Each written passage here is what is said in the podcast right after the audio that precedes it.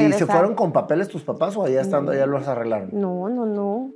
Ilegales, o sea, pasaporteado, como se dice, con visa. ¿Cómo tomas la decisión de irte a otro país? Es una decisión difícil porque estás dejando tu vida.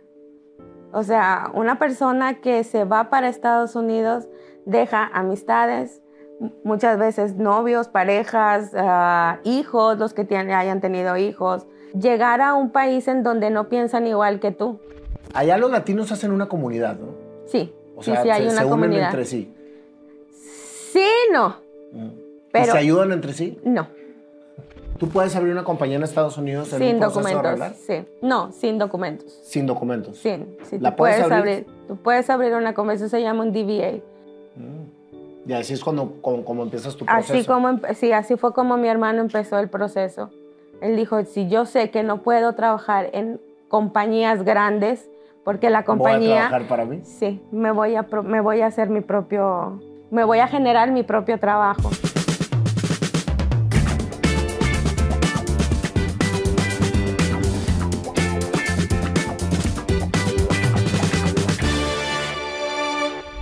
Diana, qué honor tenerte en este programa. No, gracias a ti, el honor es mío. Oye, aquí está la muestra de que cuando me escriben, contesto y cuando me mandan la historia, la incluimos. Gracias. Así que Eso sí. para mí es un honor porque cuando empezaste a platicar tu historia, que fue precisamente que cuando me escribiste por ahí, ¿cuánta gente se va a Estados Unidos en busca del sueño americano? Sí. ¿Y cuánta gente está perseverante hasta que lo logra? Que es tu caso, en lo particular. Gracias. Y cuando ya lo logras, cuando ya tienes un camino exitoso hecho, la gente piensa que, ah, pues es que ella es muy exitosa, pero no, sabe todo lo que hay detrás y es precisamente a mí lo que me gusta mucho, llevar a, a estas historias.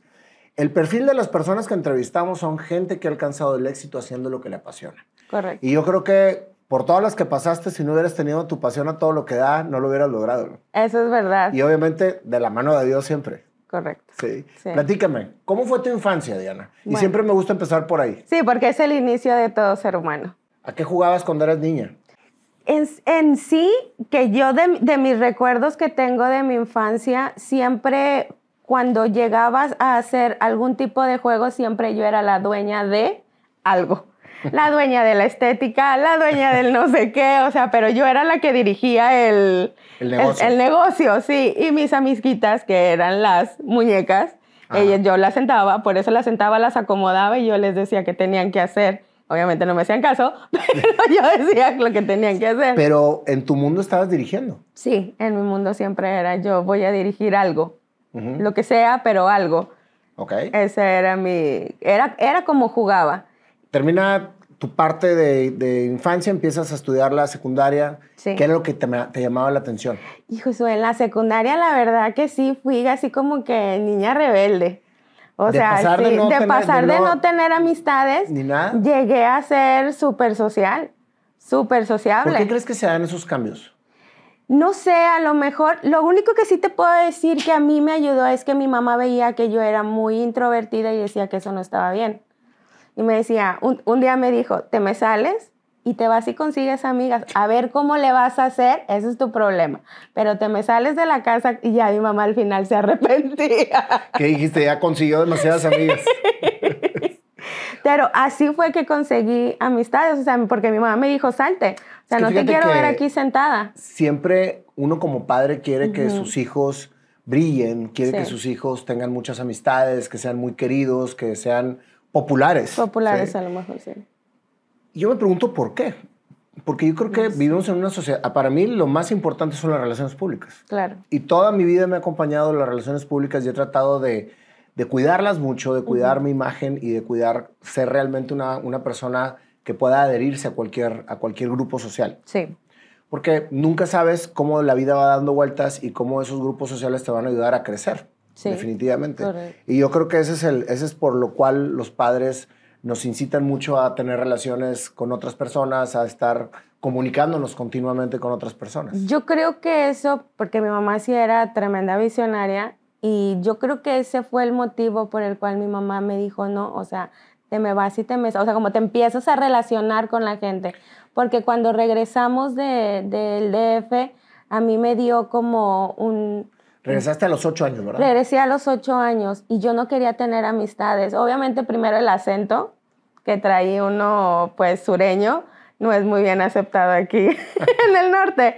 Es una leyenda, ¿eh? Porque ahorita yo creo que ya somos un. Sí, ya ahorita es más aceptado. Sí, claro. Pero estás hablando que era una niña de ocho años, que los niños también son crueles. Claro. Entonces sí llegaron a decirme dos, tres cositas que yo prefería estar callada. O sea, prefería no hablar para que no saliera el acento, para no tener ningún tipo de, de, De problema. de problema, exactamente. Ya después salgo de, la, salgo de la primaria, entro a la secundaria, que fue en ese momento que mi mamá dijo, tienes que salir, o sea, no puedes estar aquí encerrada viendo la televisión nada Ahorita más. mencionabas que tu mamá era una gran visionaria. ¿Por Sí. qué lo dices?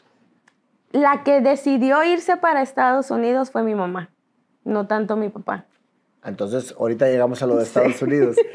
Este, pero entonces ella estaba siempre viendo hacia dónde ir. Hacia dónde ir, sí. Siempre, yo sí hay algo que te puedo decir que gracias a lo que soy, lo- mi hermano y yo, porque él y yo somos socios en todo lo que tenemos. O sea, yo no doy un paso sin él, él no da un paso sin mí. Wow. No, Qué no. gran trabajo hicieron tus padres, porque Sí. regularmente entre hermanos es Se difícil. pelean. Es difícil hacer negocios. Yo no he tenido ningún problema así, un pleito fuerte con él, no, Jamás. nunca. Entras a la secundaria y te me vuelves una rebelde. Sí, y fiestas, ¿Te salidas. acuerdas tú, aparte del- de la insistencia de tu mamá? Fíjate, te voy a decir porque el concepto que yo tengo del joven en la rebeldía. Vienes tú soñando de que eras la directora de todo lo que hacías y de que dirigías a tus muñecas y todo este rollo. Y de repente te avientan al, al- Al como ruedo. quien dice, el ruedo y te dicen, a ver, desconéctate de tu mundo fantástico y empieza a centrarte en la realidad. Y te empiezan a imponer Sí. cosas. Ve y consigue amigas. Sí, No seas introvertida. sí. Tienes que ser bien buen estudiante. Tienes que portarte así. Te tienes que parar así. Tienes que caminar así. Entonces, tú, pues, ¿qué está pasando? Entonces, esa parte de la rebeldía que nosotros como adultos etiquetamos a los jóvenes, creo que es más un grito de su interior diciéndole, ¿hacia dónde me estás llevando? O sea, ¿para dónde voy? ¿Para dónde voy? Ahora me estás diciendo que me sacas de mi mundo, de mi mundo de tranquilidad con mis muñecas. De mi confort. Y me exiges que tengo que tener amigos, que tengo que estar haciendo cosas. ¿Qué está pasando? Entonces empieza a sucumbir una rebeldía. Sí, porque ya después llegó el momento en el que mi mamá me decía, es que eh, mi- era para las 10 de la noche, ya te estoy diciendo que es muy tarde para mi mamá. O sea, mi mamá era de las que se dormían a las 10 de la noche, pero porque mi abuelo se dormía a las 8. ¿Cómo una niña introvertida se hace extrovertida? Yo creo que empecé a tener confianza en mí. ¿Qué te dio esa confianza? Mm, mm, Quisiera decirte que fue algo, pero no, yo creo que fue dejar ser yo. O sea, empezar yo a, des- a sí, desfogarme, a hablar con las muchachas, a, a veces escuchar, porque yo escuchaba todas las historias, yo aprendía de los errores de las demás. Y entonces así fue como empecé yo como a agarrar confianza en mí y empecé a tener muchas amistades, muchas. O sea, tenía mi grupito de amigas que íbamos para todas partes, salíamos, nos divertíamos, nos íbamos de vacaciones. Eso sí, mi mamá lo único que tenía era, lo único que sí es que no le gustaba que llegara tarde. Entonces llegó un momento en el cual mis amigas, supongamos, salían de fiesta y las dejaban llegar hasta las 2 de la mañana. Y mi mamá no, o sea, a las 12. Y ya prefería, dije, no, mejor no voy. Mejor, ya no voy. Sí, porque pues ya ellas llegaban más tarde, no se iban a regresar porque era él. Se van todas juntas, nos regresamos todas juntas. O sea, ese era nuestro, nuestro lema, ¿no? Estabas en secundaria. Sí, en secundaria. O Pues, sea, que íbamos oye, a los 12 en 15 la sec- años. 12 en la secundaria no es mala hora. No, no es mala hora, pero a mis amigas las dejaban más tarde. Entonces ellas no se querían regresar más tarde, por, por- digo, no se querían regresar más temprano por, por mí. Entonces pues ya mejor decían, no, ya no voy, ya no voy, gracias. ¿Por qué te autodenominas rebelde? ¿Qué era lo que hacías que, que- que- que pensabas tú que, que eres rebelde?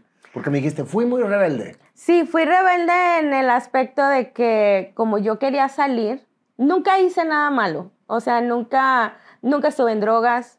Yo empecé a probar el alcohol como hasta los 19 años. Pero en mi rebeldía era de que yo, a mí me gustaba salir mucho con mis amigas. Me gustaba ir mucho a fiestas, me gustaba, sí, o sea, ya socializar, cosa que antes no. Pero te fijas que eso no es una rebeldía. No es una Eso rebeldía vivir una, vida, normal. Pero para mi mamá era un, que era yo un poco rebelde o rebelde porque estaba acostumbrada a ella a siempre verme en la casa. Pues, ¿quién me Entonces? Primero me mandó, sí, primero me dijo, ve y sé social y ya cuando vio que ya era demasiado social, me dijo, esta ya se me salió del aro o se me está saliendo. Pero en realidad yo sí te puedo decir que como hija, yo nunca le di un problema fuerte a mi mamá. Ok. Nunca. Mi mamá nunca tuvo que batallar conmigo de que, ay, se pierde y no llega. Jamás. Yo todavía ver, ¿Cómo aquí. empieza el tema de irse a Estados Unidos? La historia fue así. Primero, um, mi mamá le decía a mi papá, porque ya empecé, em, siempre tuvieron negocios. O sea, mi papá después de que terminó o sea, el área corporativa de andar en- eh, trabajando en una compañía, puso su negocio. Y mi mamá era la que siempre le gustaban los negocios. Mi papá era muy bueno en relaciones públicas porque él siempre fue gerente de ventas. Entonces mi papá andar viajando y con clientes y así, eso se le daba genial. Pero la máquina que manejaba todo el asunto acá en Era el cerebro era mi mamá, exactamente.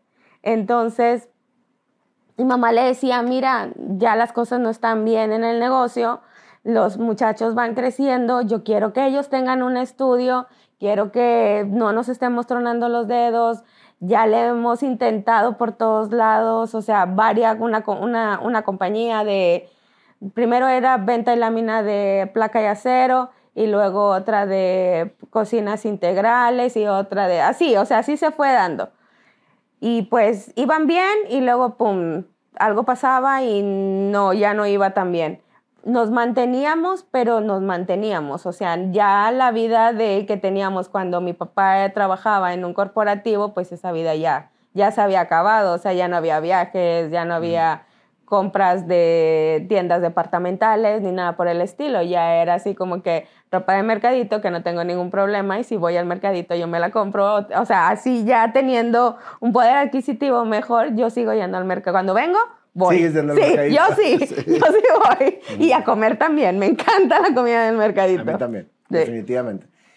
Entonces esa idea nace para pasar, para llevarlos a una, una vida más, más- o sea, con más oportunidades para Sí. ustedes. Es como lo visualizó tu mamá. Sí. Pero ¿cómo se van a Estados Unidos? O sea, ¿cómo, cómo, ¿cuál fue la decisión? ¿Qué, La qué se iban a decisión. hacer? ¿Qué? O sea, ¿tenían gente allá? ¿Cómo tomas la decisión de irte a otro país? Que eso es precisamente una de las preguntas más, que más me llama la atención. Es una decisión difícil porque estás dejando tu vida. O sea, una persona que se va para Estados Unidos deja amistades, muchas veces novios, parejas, ah, hijos, los que tienen, hayan tenido hijos. Es el común denominador, el dejar y desprender tu vida para ir a otro país en donde no es tu idioma, no es tu cultura y no, no entiendes muchas cosas que suceden ahí, es muy difícil y muy complicado. Y tú llegaste siendo un adolescente en la prepa. No, yo llegué, yo ya había terminado la universidad aquí. Ah, o sea, tú Yo terminaste la ter- universidad. o sea, él fue, mi hermano terminó la universidad, se fue para allá, pero Primero, mi papá y mi mamá ya estaban allá. ah, entonces ellos se fueron primero y los dejaron Ellos se aquí. fueron, sí. Yo viví un tiempo sola. ¿Y se fueron a hacer qué tus papás allá? Mi papá consiguió un trabajo de, de torno, si sabes cuáles son. Sí, sí, sí. O sea, eh, consiguió un trabajo de tornero y mi mamá lo que todas las amas de casa hacen, o sea, o limpiar casas o cuidar niños.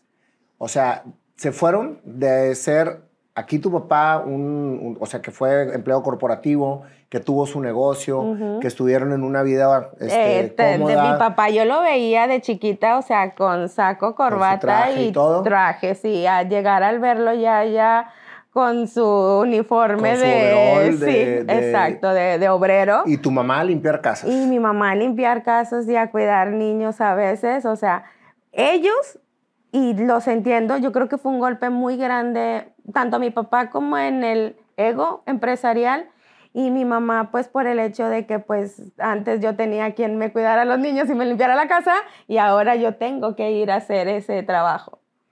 Entonces fue duro. pero, pero fíjate cómo cuando dejas el ego a un lado sí, por una visualización un de fin. qué hacer para mejorar tu calidad de vida, no importa por los caminos que tengas que pasar. O sea, a lo mejor va a ser un, un camino en donde va a ser un tropiezo inmediato, pero te deja una gran satisfacción Sí, porque estás haciendo algo para lograr algo. Sí.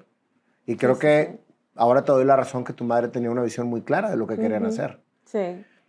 Y ustedes estudiando en la universidad aquí, Sí. en Monterrey, En Monterrey. y ellos les mandaban dinero para que siguieran Sí. aquí estudiando. Eso sí, yo te puedo decir que el apoyo y que si nosotros hemos llegado, digo nosotros porque es mi hermano y yo para todo, si nosotros hemos llegado a donde estamos ahorita, es gracias porque tuvimos el apoyo de mis papás al 100%. O sea, era, sí, yo salía y trabajaba, pero era trabajos para yo comprarme lo que se me daba la gana, no era un trabajo para yo tener que pagar una renta o tener que comer, no. O sea, esa parte la tenía cubierta por mis ¿Qué padres. sentías tú o qué sentía tu hermano en el, porque Ujú. tener mucha comunicación de saber que tus papás se la estaban partiendo en Estados Unidos y que ustedes están aquí en Monterrey? Pues la responsabilidad era terminar lo que ellos, o sea, el propósito de que nosotros estuviéramos aquí era terminar la universidad para luego nosotros irnos para allá. Así fue el plan. Ese- ese- Cuando ese se fueron fue el ellos les dijeron, nos vamos nosotros, nos adelantamos, empezamos a abrir camino, terminan la universidad y se van para allá. Sí. Ese era el propósito. Mi hermano termina la universidad, se va para ¿Qué allá. estudió tu hermano? Arquitectura. ¿Y tú también? No, yo hice el diseño de interiores y dibujo arquitectónico. Ok. ¿Ya tenían ustedes planeado, habían platicado de poner un negocio? ¿O simplemente estaban estudiando y se acabó a ver qué, en qué nos consiguen chamba o cómo conseguimos chamba? Sí, no, no, nunca, no, nunca planeamos de que, ay, vamos a tener un negocio y vamos a ser tú y yo socios. No.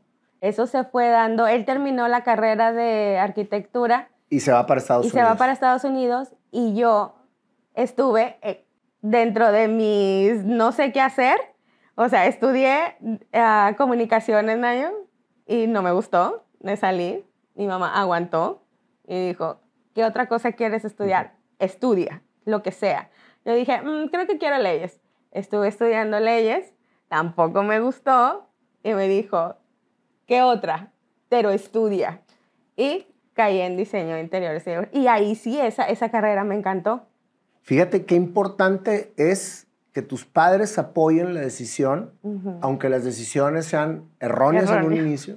Sí. Pero yo creo que es parte de lo que, ten- que tenemos que pasar como seres humanos para terminar hallando nuestro destino. Sí. Porque ¿qué hubiera pasado si te hubieras quedado en, en la primera eh, carrera? A lo mejor la hubieras terminado y hubieras estado frustrada y no serías quien eres ahorita. Eso fue lo que me senté y hablé con mi mamá, porque sentarte a hablar con tu mamá, decirle, hijo su, o sea, ¿te acuerdas de lo que gastaste? Este, pues, ya se gastó. A mí me acaba, Ya a mí no me, hay. me acaba de pasar con mi hijo mayor. Sí. Me sea, al tercer año de carrera o segundo año de carrera me dijo, quiero ahora estudiar esto porque creo que es el enfoque que le tengo que dar a mi vida porque tiene su empresa. sí. Y dijo, necesito estudiar negocios. Ujú. Y, este, y le dije, adelante. O sea, ¿y Sí. cuánto está en la realidad? Tres materias.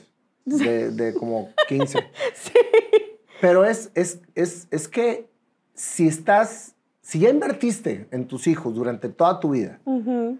y llegan al momento en que toman la decisión en de a qué se van a dedicar, Sí, el imagínate resto nada de la más. vida. ¿Qué es lo que van a estudiar profesionalmente hablando? Creo que se vale que cometan errores, Errores. que experimenten, que vuelvan a empezar. Así que sí es para nosotros como padres un esfuerzo mayor, Sí. pero si ya nos esforzamos tantos años, es el último eslabón. Sí. Hay que empujarlos. a mí como en mi conciencia me decía, es que yo veo que mi mamá, porque yo en las vacaciones yo me iba a ayudarle a mi mamá a limpiar casas y a cuidar niños, o sea, no me quedaba aquí haciendo nada, o sea, yo las vacaciones para allá, para ayudarle, para juntar más dinero y Oye, ¿y regresar. se fueron con papeles tus papás o allá estando allá los arreglaron? No, no, no. Ilegales, o sea, pasaporteado, como se dice, con visa, con visa Ok. de turista. La mayor parte de la gente experimenta ese tipo de situaciones. Sí. Y, fi- y finalmente terminan arreglando, ¿no? Sí, sí, sí, Ya al de final, después años. de muchos años ya uno termina arreglando. Pero digo, regresando un poquito al tema de que yo sentarme con mi mamá al ver que ella pues va a ta- estar limpiando casas y cuidando niños y demás, pues es un trabajo duro. Y para mí me daba un cargo de conciencia, o sea, así como que, ¿cómo me ¿Y voy a sentar voy a con mi mamá a decirle si yo veo que, que su trabajo es muy duro para que yo le salga con esto? Y luego no una vez, sino dos veces, ¿no? Yo. Sí, pero qué valiente. Pues- Qué valiente y qué, y qué aterrizada yo sé que es una situación complicada, yo sé que es, ah, pues imagínate decirle a tu mamá que estás viendo cómo está lavando ropa y cuidando niños, etcétera. Oye, todo el trabajo que hiciste, pues va para atrás y voy ahora para, sí, para, para, otra, para, otra, carrera. otra carrera. Pero primero, bravo por tu madre y por tu padre que, que te apoyaron. y nunca me reclamaron nada. O sea, nunca me dijeron, ay, ¿cómo es posible? No, nunca. Y nunca le pegaban a la, ay, acá yo tanto que me la parto. No, nunca. De verdad que sí, no, nunca. Nunca me dijeron, este, no, que mira, que todo el esfuerzo, que nosotros, nunca. Yo cuando me senté le dije a mi mamá, ¿sabes qué? O sea, no me llena comunicaciones, siento que no, no, yo no soy de ahí. Me dijo, ok, ¿qué quieres estudiar? Y yo, no, pues quiero este, leyes. En leyes estuve trabajando en un, en un ah, de meritorio en un juzgado penal en el tercero de San Nicolás. Y al ver todo lo que sucedía... dijiste no. No, o sea, yo le fui unas vacaciones para allá, para, para Houston con mi mamá y le dije, mamá, voy a ser muy mala, muy mala abogada. Y me dice, ¿por qué? Y le digo, es que yo veo toda la gente cómo llega con sus problemas y es, y a mí se me parte el corazón. no tengo esa coraza para poder ser licenciada, o ser abogada, porque yo veía que todos los abogados, o sea, llegaban y las señoras llorando por una injusticia o algo así, ellos así como que, ah, sí. Es que lo que, lo que acabas de decir es bien importante, tienes que tener el, eh, pues el gen de, de, lo que, de lo que vas a ejecutar y más cuando son carreras tan complicadas. Sí, porque es, o sea, ser, ser abogada es estar resolviendo problemas de mucha gente y muchas veces vienen y te dicen mentiras y muchas veces tú tienes que estar como que sacando después y ya no, yo no, yo no, no voy a ser buena. Y si no, y si yo siento que no voy a ser buena en eso, mejor decir aquí corrió que aquí quedó. Entonces me, me, senté con mi mamá y decirle, voy a hacer, me voy a... Y me dijo mi mamá, pues puedes agarrar que por el lado mercantil o porque del lado familiar. Digo, no, mamá, del lado familiar estar viendo los divorcios y de que... O, de, o en lado mercantil, desalojos y eso. No, o sea, a mí se me va a partir el alma. Esa carrera me va a hacer daño. O sea, yo voy, yo siento que me voy a enfermar. No. Y me dijo, ok, si no es Imagínate si todos visualizaran o se visualizaran haciendo lo que están estudiando. Sí. Y fíjate, es bien, bien fácil el ejercicio. Observa gente que se dedique a lo que tú te vas a dedicar con lo que estás estudiando y ve si realmente es lo que quieres o no. Sí. Hasta eso no es tan difícil, pero ahorita me acaba de caer el 20, que yo creo que es un buen ejercicio para los chavos que nos están escuchando. Visualícense trabajando en lo que van a trabajar algún día y vean si realmente es lo que quieren o no. Sí. O sea, si es tu pasión estar así, perfecto, dale yo descubrí que esa no era mi pasión. ¿Y cómo llegas al diseño? A mí siempre me gustó el dibujo. Y aparte, yo veía ya en ese tiempo, mi hermano ya estaba trabajando en diseño allá, sí, en diseño allá. Entonces, dije, bueno, él ya abrió un poco como que la puerta, estudio diseño de interiores y entro por la misma puerta que mi hermano, que ya la tiene abierta. Y esa fue mi decisión por, por estar en diseño. Y ahora sí embonaste. Sí, no, ahí sí emboné. O sea, yo era feliz. O sea, yo me levantaba para ir a la escuela y a mí me encantaba ir a la escuela. O sea, no. Le encantaba ir a la escuela. Sí. ¿Qué porcentaje de la gente que estudia le encanta ir a estudiar? Yo, creo que muy ¿Qué porcentaje de la gente que trabaja le encanta ir a su trabajo? Sí. O bueno, sea, está cañón, ¿eh? Sí, sí, sí. No, a mí sí, sí te puedo decir que mm, a mí me gustaba ir a la escuela, me encantaba ir a la escuela. Los maestros, los compañeros, era un ambiente muy, muy, relajado, muy, muy bonito. Para mí fue muy bonito. Ya estar creando, o sea, recuerdo que a veces nos ponían a hacer que dibujo de la figura humana, que es parte de una de las materias, este, y se empezaba a hacer, ¿no? O sea, recuerdo una, una hoja, una que hicimos, y una compañera dice que hizo a Luis Miguel y terminó siendo César Costa ese dibujo. o sea, cosas así que te daba risa por el momento de que estabas apenas creando algo. Y ahí es donde em-, empieza el amor por la creación, por crear un diseño, por crear una, una pintura, por crear. ahí fue donde, donde descubrí esa pasión de, crea- de creación. Terminas tu, tu universidad, te quedaste sola. Sí, sí, Porque yo tu ya me quedé tu sola. hermano se fue. Papá y mamá y hermano todos allá. Yo ¿Qué aquí. querías? ¿Acabar la carrera para irte para allá con ellos o querías quedarte aquí? ¿Cuál Pues era tu, tu- mi, lo mío primero fue mi primera opción quedarme aquí, obviamente. Entonces, Pero ahí estuve- estabas, ahí estabas saliéndote de la visión que quería mamá para Sí. ustedes. Pero yo, o sea, aún así tenía ese, ¿cómo decir? Como esa rebeldía de que es que yo no me quiero ir para allá porque mi vida aquí es tan feliz, Pero tan a no gusto. es rebeldía, es, una, es, es pensar en ti. Sí, sí, Fíjate sí. cómo nos acostumbran. a- somos rebeldes porque pensamos Estamos por nosotros mismos. no. No, entonces no eres una niña rebelde. No, sí Eres era, un- a lo mejor ya viéndolo así, podría ser que era una persona muy determinada en mis decisiones. Claro, y eso no quiere decir sí, que no eres quiere rebelde. decir que sea rebelde. Es que nos acostumbran a, a luego creer cosas que no son. Cuando te sales de la línea, entonces ya entra en rebeldía. entonces yo traté de buscar trabajo aquí y pues como diseñadora de interiores, eh, em- las opciones son en una mueblería o en una mueblería. no había muchas opciones porque yo buscaba en el periódico arquitecto, ingeniero, pero nunca diseñadora de interiores. Entonces, después de mucho buscar, ya, ya tenía como un año, como un año, año y medio, que ya yo así que le dije a mi mamá, ya, o sea, ya terminé la universidad, gracias. O sea, hasta aquí tu ayuda económica, ya no. O sea, yo le dije que ya no, porque ya ¿Y te sería quedaste un rato trabajando aquí en Monterrey? Sí. En una mueblería. Sí, no, o sea, traté de buscar en varias partes, mueblerías, en todo, y no. No había. O sea, no, no, no era algo que me llenara o que yo quisiera. Y un día le dije a mi mamá, voy para allá. ¿Y ¿estás segura? Llegaste Sí. a Houston y... Llegué a Houston y mi hermano ya había empezado la compañía. Ah, él empezó la compañía. Él empezó la compañía. Ok. Sí, él empezó la compañía. Y llegaste a trabajar con tu hermano. Y llegué a aprender, no a trabajar, primero a aprender. Y para aprender, a veces o pagas o no te pagan. ¿Sí me explico? Y era, yo tengo que aprender todo el sistema americano que es completamente diferente. ¿Cuántos años al- tenía ya tu hermano allá cuando tú llegaste? Mi hermano ya tenía 98, como cuatro años, cuatro o cinco años Ok. él también le tocó buscar una oportunidad de alguien, obviamente sin documentos, es difícil encontrar trabajo profesionista de tu, de tu rama sin documentos. O sea, si, tú, si uno iba a una empresa en donde fuera de arquitectos o de ingenieros o de Tienes diseñadores, tienes que tener tu seguro social.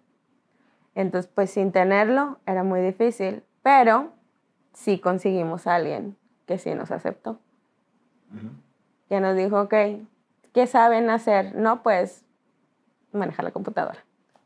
Ok, ven aquí, siéntate aquí, te voy a enseñar. Estás hablando de tu hermano, no de ti. Primero de mi hermano, porque después llegué yo y también pasé por esa misma, por, esa, por ese mismo ca- Caminito. caminito. Pero dices que tu hermano ya tenía- ya mi tenía- hermano ya tenía su compañía, pero aún así era una compañía pequeña, que solamente era él, y yo llegar a ayudarle sin saber Entonces, ¿cómo le iba a hacer? enséñate. Exacto, que fue la mejor opción y creo que fue lo, lo más ideal porque yo entré a una compañía y ahí empecé a ver cómo es que se manejan las- los corporativos de ingenierías o de arquitecturas allá en Estados Unidos completamente diferente a los de aquí. Y arrancan. Y empezamos. Tus papás siguen trabajando. Mis papás seguían trabajando. Pero como mi mamá, una buena visionaria, ya mi mamá ya no limpiaba casas y mi papá ya no era obrero. Entonces, ya ¿qué? para ese tiempo ellos ya estaban trabajando en una empresa en donde daban, prestaban servicios de salud como Medicare, Medicare y todo eso Ajá. para las personas de mayores de edad.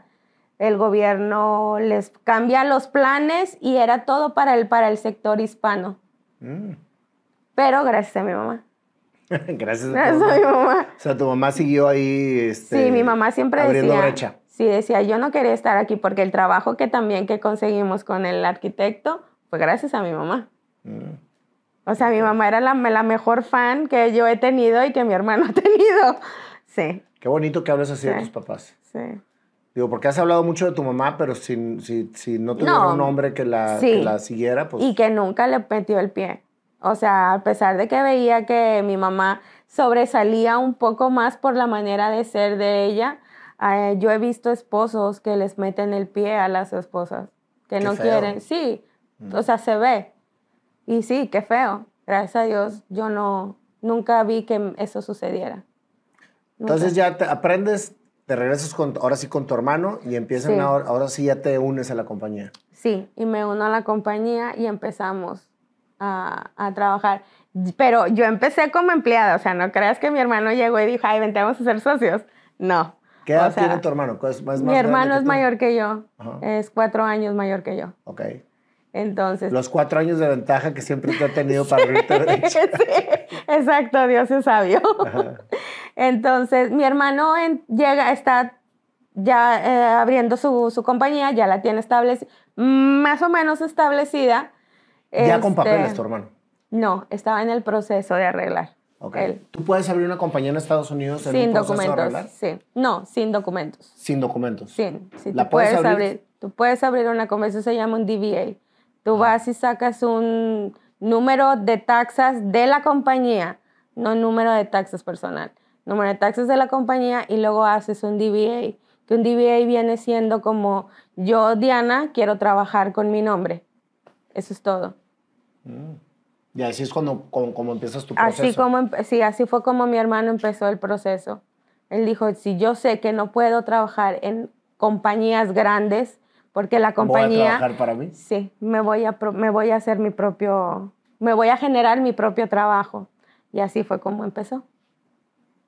Fíjate, esto es nuevo para mí. O sea, porque uno estando acá piensa que es muy difícil irte para allá y sí es complicado, pero hay los caminos para poderlo lograr. Sí, sí existen los caminos, sobre todo si investigas, preguntas y le preguntas a la persona correcta, no al compadre que también no tiene documentos y también este, piensa que tienes que tener seguro social para abrir una empresa o una compañía, no.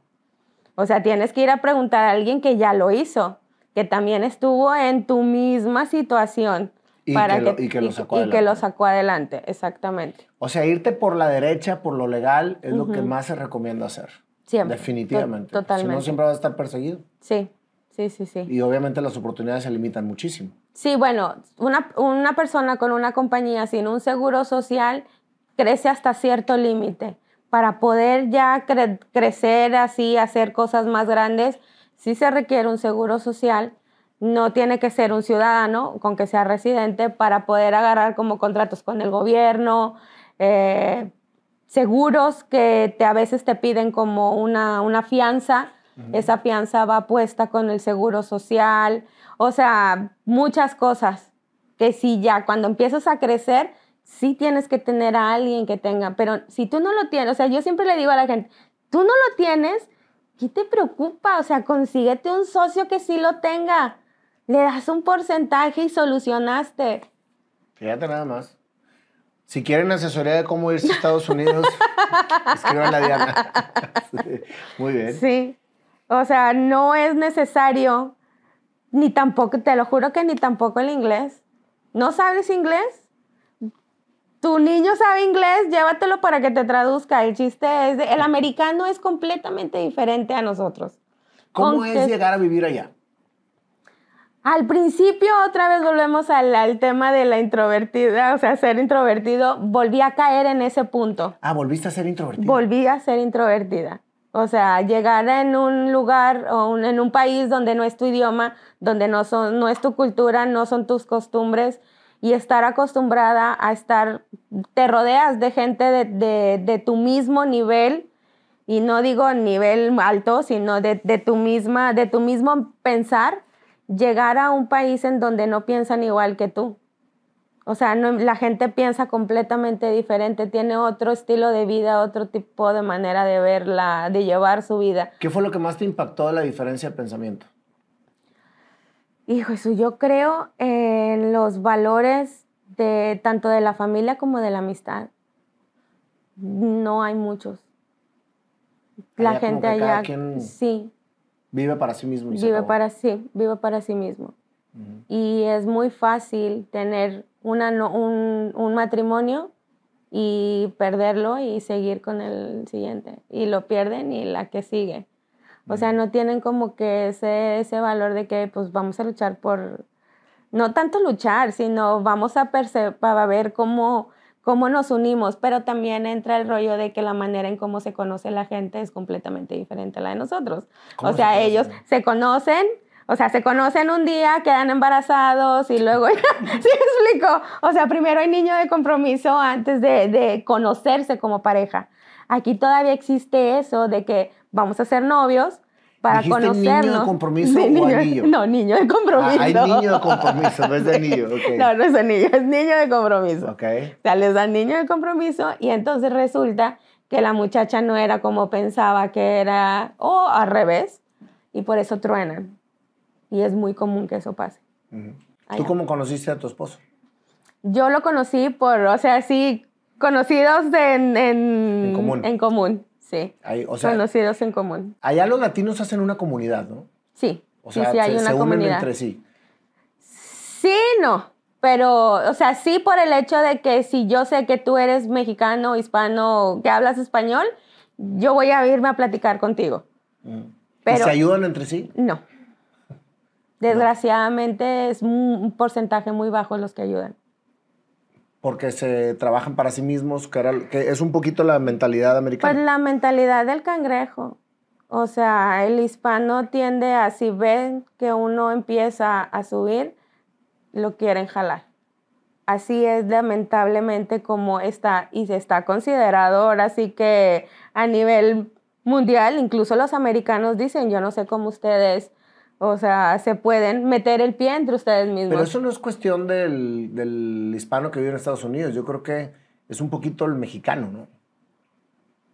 También te puedo decir colombianos, venezolanos, o Latino. sea, latino, hispano. Pero yo conozco mucha gente, mucha, mucha gente, Diana, que se echa la mano, que, que, Sí. que- que tratan de apoyarse. Digan, Creo que cada vez se une más el- el- las culturas. se está este, tratando de romper eso.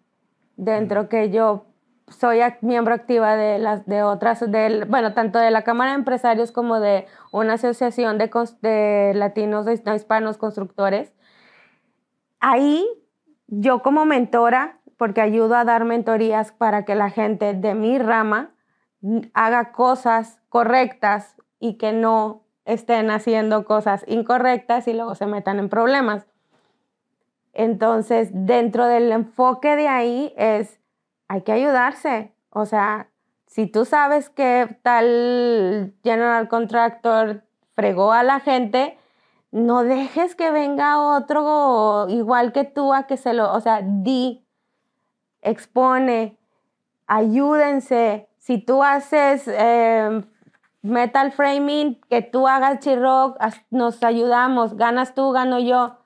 Pero normalmente en, en el mundo común es yo como contratista que soy americano, porque ahí casi siempre son americanos o, o- de países asiáticos o hin- hindús o algo así. Y te dice, ¿cuánto me cobras por ponerme estas 20 hojas de Chirroc? No, pues 3 dólares. Ok, va con el, con el ayudante y le dice, yo te cobro 2.50. Y luego va con el ayudante del ayudante y le dice, yo te cobro unos 50. Y ese, un, ese, ese al final, el de más abajo termina poniendo dinero, pero le ganó el trabajo el de arriba. Aunque le ponga aunque le dinero. ponga dinero.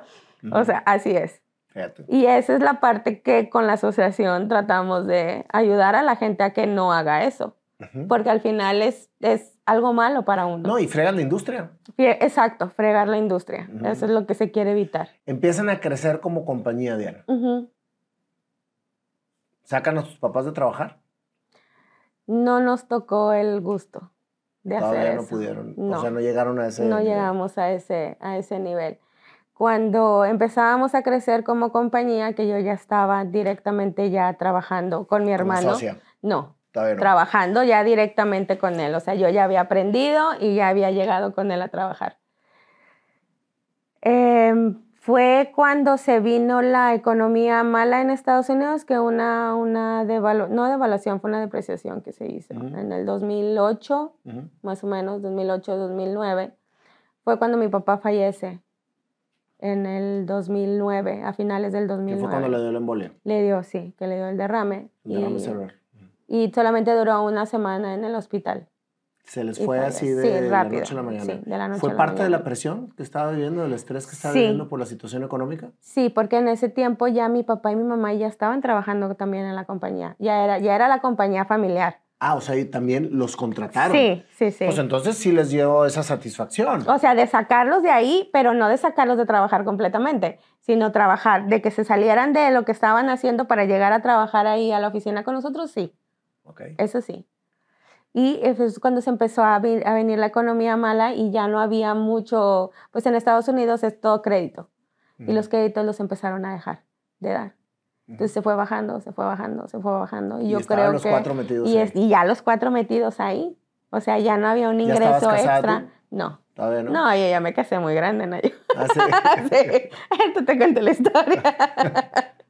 este, Deberían de poner su risa así como las risas de atrás de programas cómicos porque está muy pegajosa. Sí. ¿Verdad? y pues ni, ni mamá, este, mi, mi, mi papá, papá muere. mi papá fallece y pues me quedo a cargo de mi mamá. O sea, ya ahora sí mi mamá era mi responsabilidad completa. ¿Qué sucede en tu familia cuando tu papá se va? Porque eran muy unidos. Mira, más para mi mamá. O sea, yo obviamente como hija, pues sí, sufrí mucho al ver este, el, el- el- de que en la mañana estaba bien, en la noche en el hospital, dos, tres días dormí y ya resulta que ya no está. O sea, esa, esa figura tan importante, y porque yo con mi papá, o sea, los domingos yo me acostaba a ver la televisión con él. O sea, yo iba a ver herramienta con él. O sea, yo siempre andaba con él, con mi papá. Mm, mi papá era muy amoroso, súper amoroso conmigo. O sea, con mi hermano también, pero pues yo era su niña. Mm, claro. Sí, y una vez me dijo, cuando nació tu hermano yo estuve muy contento porque pues el primer hijo, varón y no sé qué. Pero mi hijita, cuando naciste tú, ay, no, no, no. O sea, mi mundo fue así como que otra cosa. O sea, yo siempre fui pues la niña de sus ojos. Mi papá fallece y pues me quedo a cargo de mi mamá. Estoy hablando un año que mi papá y mi mamá fueron novios de como de los 12 años. Desde los 12 años. Dos hermanas de mi mamá están casadas con dos hermanos de mi papá. O sea, nomás existían los Yo dos le dije, familias. papá, no había camión, o sea, ves de otra colonia, qué sé yo. Pero sí, Qué barbaridad, desde los 12 años. sí, O sea, que duraron cuánto tiempo juntos. pues no sé, o sea, toda una vida. Yo creo como 30 años juntos. No, si no es que más, Mm. más. Yo más, pues. pues, Sí, sí, sí, sí. Sí, como unos 30 y algo, mm. Entonces tu mamá estaba deshecha. sí. Pero aún así, créeme que mi mamá no dejó que nosotros nos cayéramos, ni yo tampoco la vi caer. O sea, mi mamá decía, la vida sigue. Y yo sí veía pues que su compañero de vida, pues ya, o sea, de vida completa. O sea, de toda su vida nada más 12 años no estuvo con él. Qué gran salir, ejemplo. Sí, y salir adelante. Y era levántate todos los días a ir a trabajar, a seguir, porque tenemos que seguir, tenemos que hacer, y yo esto y aquello y el otro, o sea, sí, Qué admirable tu madre. sí, sí, verdad. sí. Y salieron adelante. Sacaron Sí, adelante la salimos, compañía. salimos adelante y pues yo ya me quedé con la responsabilidad de, de cuidar a mi mamá. ¿Pero la tenías que cuidar o más bien era una Es compañía? que lo, lo digo así, te voy a explicar el por qué. De repente mi mamá empezó con un dolor en el brazo. Ese es un momento que es difícil para mí volverlo otra vez a decir, pero mi mamá fue diagnosticada con ALS, esclerosis múltiple. Esas enfermedades son feas, feas. La conozco. Entonces, ver cómo la energía de tu mamá se iba yendo es horrible. Sí, porque es poco a poco. Sí, sí, sí, sí. Empezó a perder movilidad. Movilidad, habla. Ya al final yo tenía que adivinar lo que ella quería. Y pues no moverse y yo tener que trabajar. Y luego la compañía que estuvo, me estuvo en un momento muy, muy mal, que yo le dije, hermano, ¿sabes qué? O sea, pues yo tengo la responsabilidad de mi mamá, yo me voy a ir a buscar otro trabajo mientras que esto pasa. Y sí, eh, me fui a buscar, fui manager de un, de un restaurante. O sea, primero entré como asistente Y luego ya de ahí fui general manager, pero no, o sea, Pero ser... fíjate qué, qué importante, Diana, Ujú. es irte acoplando a la vida Ujú. conforme lo que vas, o sea, lo que tienes que vivir. Sí, Porque te tocó primero, y eso es un ejemplo de tus padres. sí, sí, sí. sí, O sea, primero estar en una posición acomodada, sí, como ejecutivos, los Sí. dos estudiosos, o sea, los, los dos con preparación, sí, y después irse a Estados Unidos a probar suertes, a quitarse el a ego, quitarse el ego. a empezar de nuevo, Ujú, a empezar a surcar un camino. Sí, Y de cierta manera te toca vivir lo mismo a ti cuando estás en la compañía, sí. por el amor a tu madre. Sí. Y fue un también, o sea, yo también tuve que, como dicen, tragarme el ego ir a buscar un trabajo, o sea, yo decía, de lo que fuera, o sea, si me dan de mesera, a mí no me importa, pero pues no me veía mucho siendo mesera, pero como ya tenía contactos, un amigo me ayudó a entrar. De que no, yo voy a hablar con el dueño o con el que estaba ahí encargado para, para recomendarte. Y así fue como entré y fui asistente de assistant manager. Y de ahí, cada vez que abrían otra tienda, me ¿Y llevaban como asistente. ¿Cómo se llama? Era un sports bar, se llama, se- ya no existe, se llamaba Chulas. Chulas. Sí, Ok. ese es, un- es como tipo Hooters, Ajá. así. Y entonces llegaste a ser la manager. Llegué a ser manager y era ¿Y encargada de 100 muchachas ¿Y de por una qué? edad. Porque el de- negocio no daba. No, no daba. Nada más daba para tu hermano en ese Sí, momento. nada más da, obviamente porque pues él era en ese tiempo, él era el único dueño y también uno tiene que reconocer que él es el que empezó. ¿Sí me explico? O sea, él tiene, si hay alguien que se tenía que ir a buscar, era yo. ¿Por qué? Porque él es el que tenía mayor conocimiento, o sea, yo no me iba a quedar ahí como siendo una carga para él también, porque él estaba eso es- batallando. Eso es precisamente tener madurez. De decir, oye, nada más alcanza para uno. Para uno. Y yo Sí. me voy a buscarle por otro lado. Sí, o sea, la- el, el pacto fue yo me voy, tú te quedas siendo, haciendo ¿Y lo ¿Qué hacían tuyo. con tu mamá? Porque tu mamá necesitaba atención. Yo tenía que pagarle a alguien que la cuidara. O sea, mi, mi peso, mi, mi, tra- mi peso económico era muy grande porque yo tenía que, obviamente, en mis gastos Y de vida, con ella. ella vivía, ya era al revés, ella ya vivía conmigo. Ujú. Entonces, este, yo pagaba porque la cuidaran y pagar a alguien que es, es muy caro. Esa es otra de las cosas que, que yo admiro mucho de, de las personas que se hacen responsables de sus padres.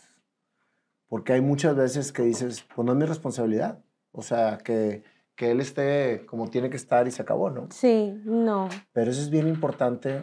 y Yo, es, es un acto muy meritorio. sí. Que los hijos, pues no es meritorio, en realidad es una obligación moral. A- es- apenas Pero voy para eso. así. Sí, no, apenas voy para eso. Eh, cuando yo llevaba a mi mamá, porque yo obviamente yo pedía mis días de descanso en base a tenerla que llevar a, a la- a las consultas o, o así.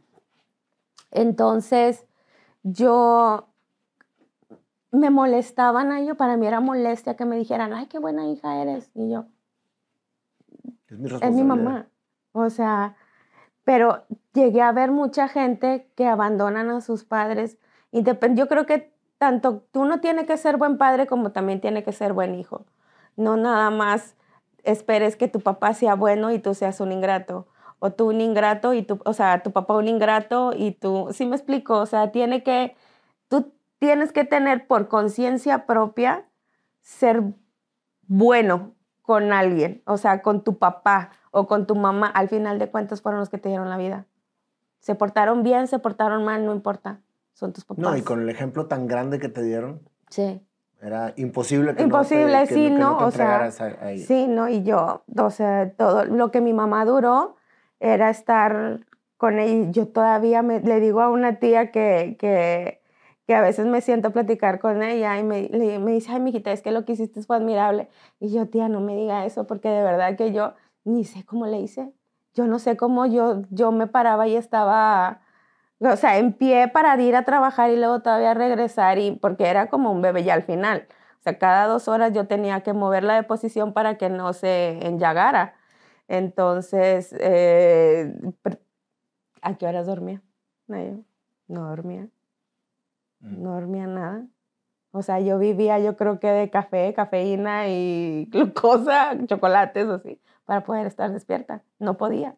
No Y- podía y aparte dormir. No tenías una vida personal porque pues estabas trabajando y a su, cuida- y a su cuidado. Pero en ese momento fue cuando conocí a, a mi esposo. Ya, este, y él sabía que mi mamá estaba, estaba mala. Y él fue muy paciente para esperar cómo saber qué es lo que va a pasar con, conmigo. O sea, sabía que mi mamá iba a fallecer tarde o temprano, porque esas enfermedades no son muy largas, pero él estuvo ahí en todo ese proceso. Qué gran, qué, qué gran solidaridad. Ujú, Sí, sí, sí, él viene de una familia de valores también muy sólidos. Fue por eso que yo decidí ser novia de él, porque eso sí me decía mi mamá, o sea, Ujú. tienes que fijarte de qué familia solo, o sea, los valores de la familia, no lo económico, sino los valores de la familia para saber va- sean compatibles.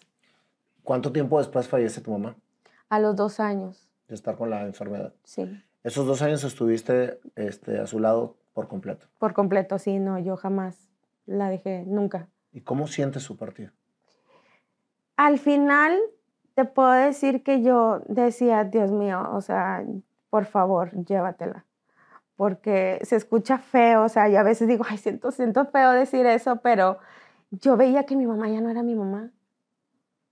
O sea, yo extrañaba a mi mamá, la, la, la persona emprendedora, así, ya no estaba, ya no era. Ya era feo ver de que me decía, agárrame la mano porque quiero tocar mi cabello. Tengo mucho que no lo toco. Eso es feo. Eso es feo. Entonces dije, no, ya.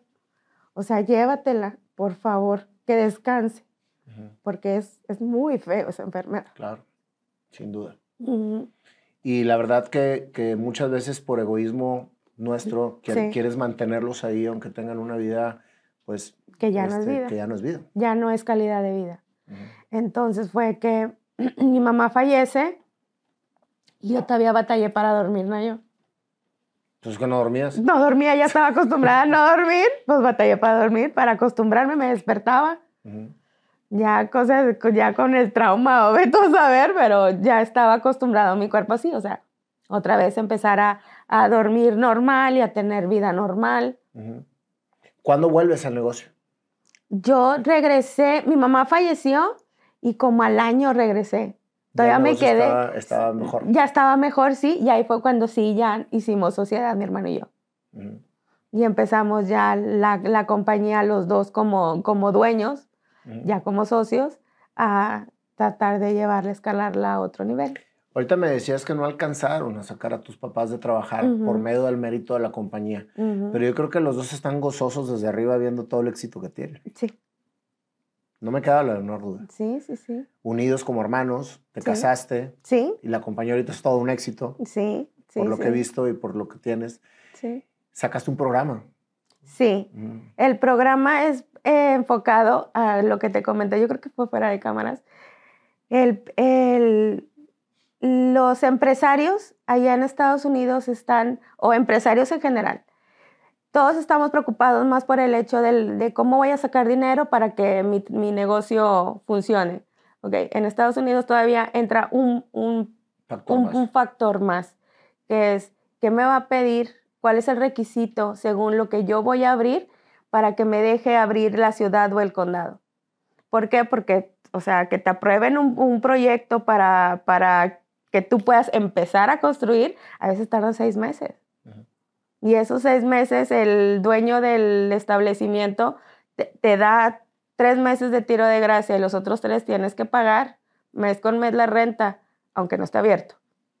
Entonces, puedes llegar a negociar si primero te informas y dices, a ver, yo voy a poner un restaurante en este lugar, nunca antes había sido un restaurante, adecuarlo, me voy a tardar cuánto en construirlo, no pues tanto. ¿Cuánto en los permisos? No pues tanto.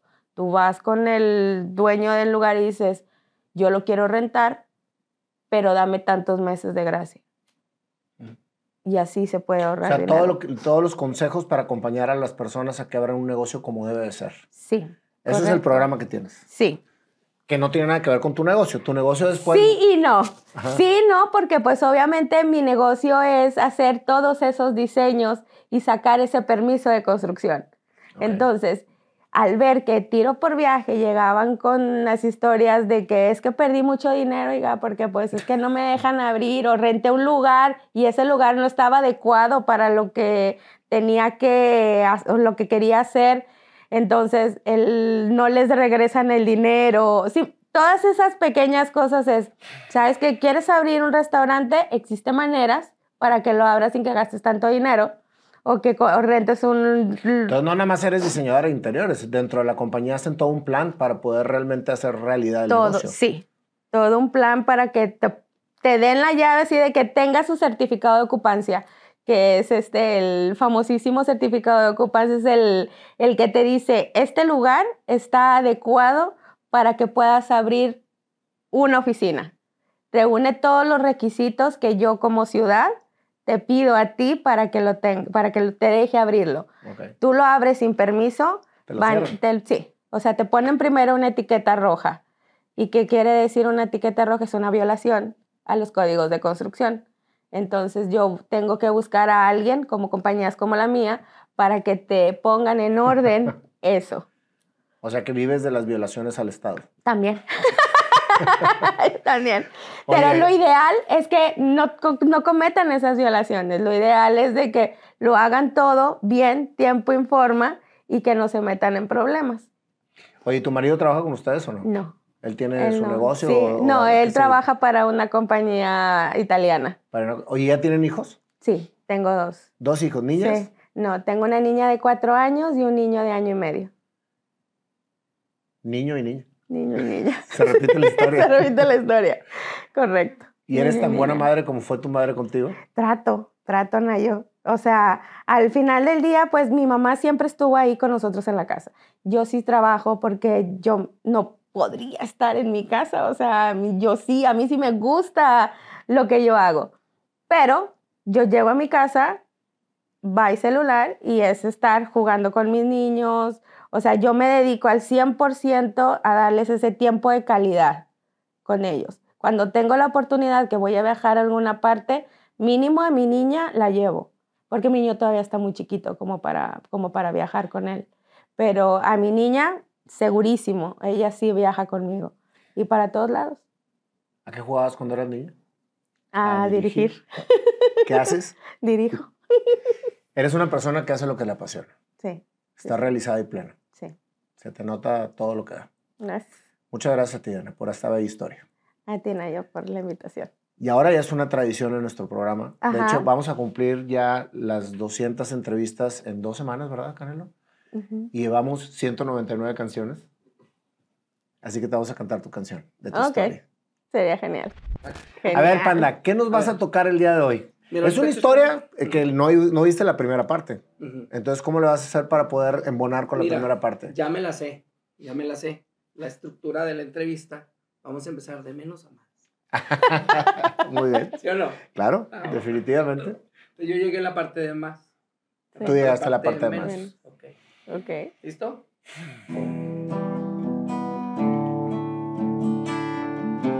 Bájale tantito.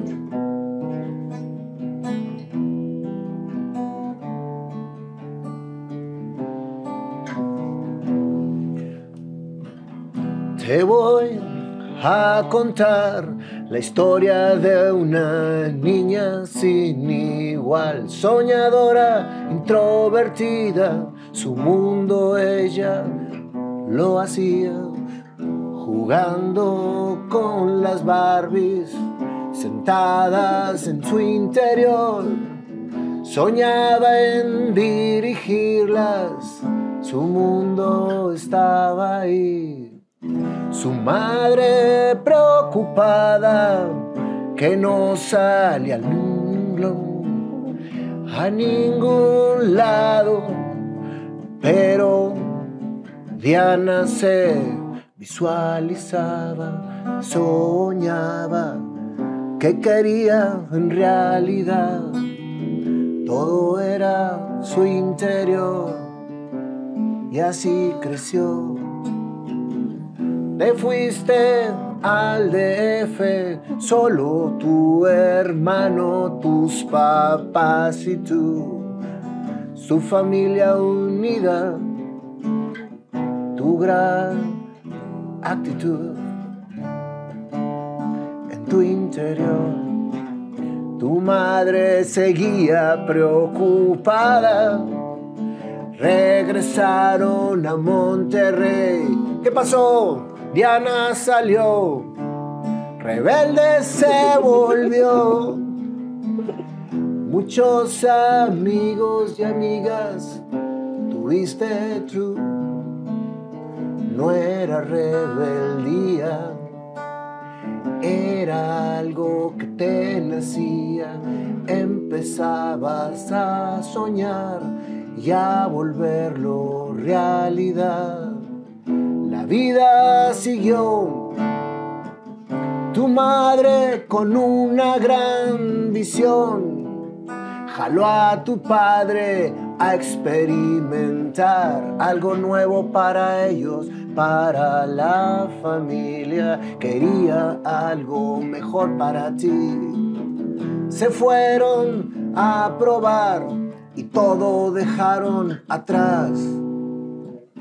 De ser un gran ejecutivo, a un torno se fue a trabajar y tu madre lo acompañaba y casa se puso a limpiar a lavar, mientras que ustedes la universidad tenían que acabar. Ese era el sueño de mamá. Pasó el tiempo, Diana despertó. No quiero esa carrera. Por favor, mamá, perdóname. Quiero cambiar y ella no reclamó ni un segundo, dijo, ahí va, limpiando, haciendo, para que tu vida fuera creciendo. ¿Qué pasó? Se volvió a equivocar. Diana dijo, esta tampoco va. No voy a ser una buena abogada porque soy puro corazón. Me van a defender en vez de yo defender, por ahí no va. Y el diseño encontraste, ahí sí sentías todo bien. Tu hermano terminó y se te adelantó, abriendo su negocio. El camino fue más claro para ti. Terminaste, buscaste Monterrey y no encontraste nada. A Estados Unidos te fuiste a experimentar y tu hermano te dijo, te tienes que enseñar. Su madre anterior a eso les consiguió alguien a quien aprenderle, en quien confiar, en quien empezar a experimentar. Eso es la vida que se empezó a forjar. De repente tu padre un día con un gran dolor de cabeza despertó, una embolia le dio y en tres días Dios se lo llevó. El compañero, tu madre, se fue. Desde los 12 años junto a él, de ahí nunca se rindió con su gran dolor. La empresa se empezó a transformar. Padre que se fue, madre empujando a sus hijos. Hasta ahí todo iba bien.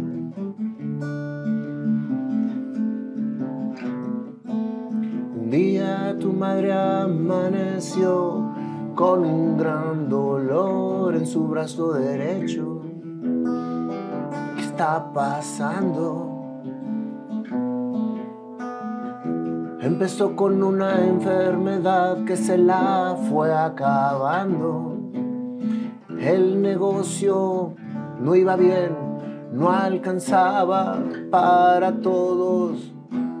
Diana dijo, voy a buscar y voy a cuidar a mi mamá.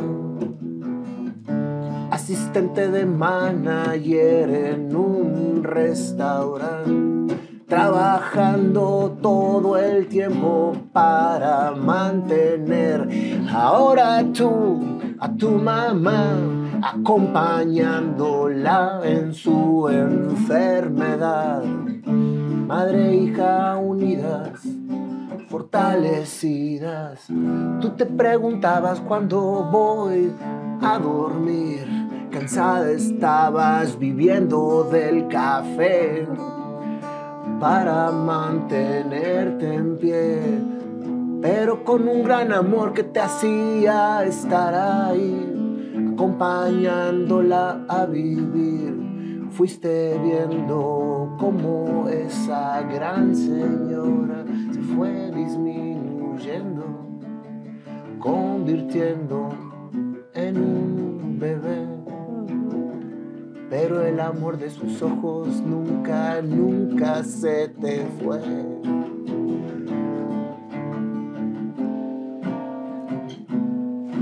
Un día llegó el hombre de tu vida.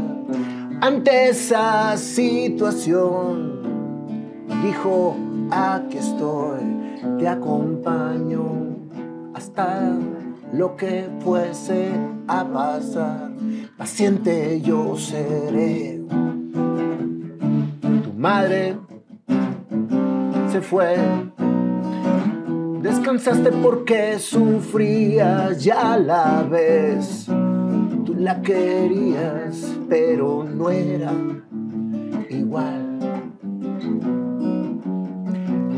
Empezaste todo otra vez, regresaste al negocio con tu hermano, todo empezó a crecer, a fortalecer y la empresa al viento en popa otra vez. El éxito llegó a ustedes. Te casaste, tuviste dos grandes hijos. ¿Y qué crees que tus padres desde arriba te voltean a ver? Orgullosos de lo que hicieron, de lo que dejaron y de lo que van a hacer. Esta es tu historia. Muy bonito. Gracias por Gracias. estar aquí. Gracias. Del corazón. Sí. Muchas gracias.